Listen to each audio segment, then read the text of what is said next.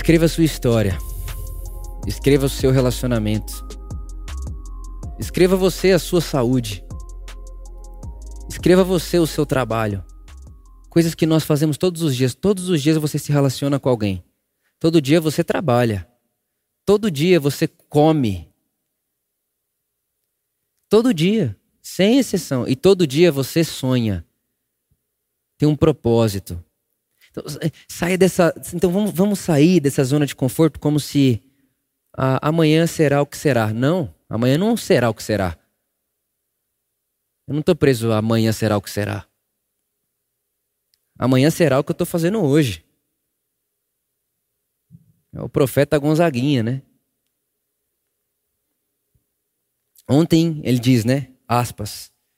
Ontem um menino que brincava me falou que hoje é semente do amanhã. Para não ter pressa, que esse tempo vai passar. E ele diz: não se desespere, não pare de sonhar. Nunca se entregue, nasça sempre com as manhãs. Deixa a luz do sol brilhar no céu do seu olhar. Fé na vida, fé nos homens, fé no que virá. Vamos lá fazer o que será.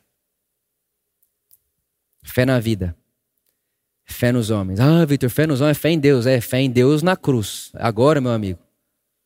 Ou a gente faz, ou Deus está de mão atada. Porque Deus escolheu agir no mundo através de nós. Ah, mas ele poderia fazer tudo sozinho, mas quem ama pode menos. E quem ama não faz tudo sozinho. Quem ama faz em comunidade.